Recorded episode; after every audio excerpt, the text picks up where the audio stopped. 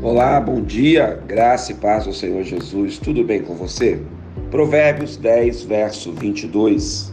A bênção do Senhor enriquece e com ela ele não traz desgosto.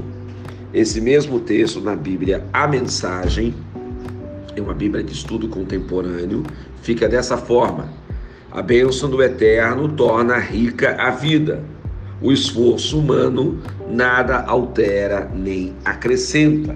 Muitas pessoas querem se enriquecer, querem crescer profissionalmente, querem melhorar de vida, querem alcançar seus propósitos, seus sonhos. Nada de errado nisso, em querer crescer, sendo pelo trabalho, pela honestidade, pela dignidade. O grande detalhe é você colocar todas estas coisas em primeiro lugar e Deus em último lugar. O reino de Deus tem que ser colocado em primeiro lugar. A maior riqueza da sua vida é você ter a bênção de Deus. A maior riqueza da sua vida é você andar em santidade.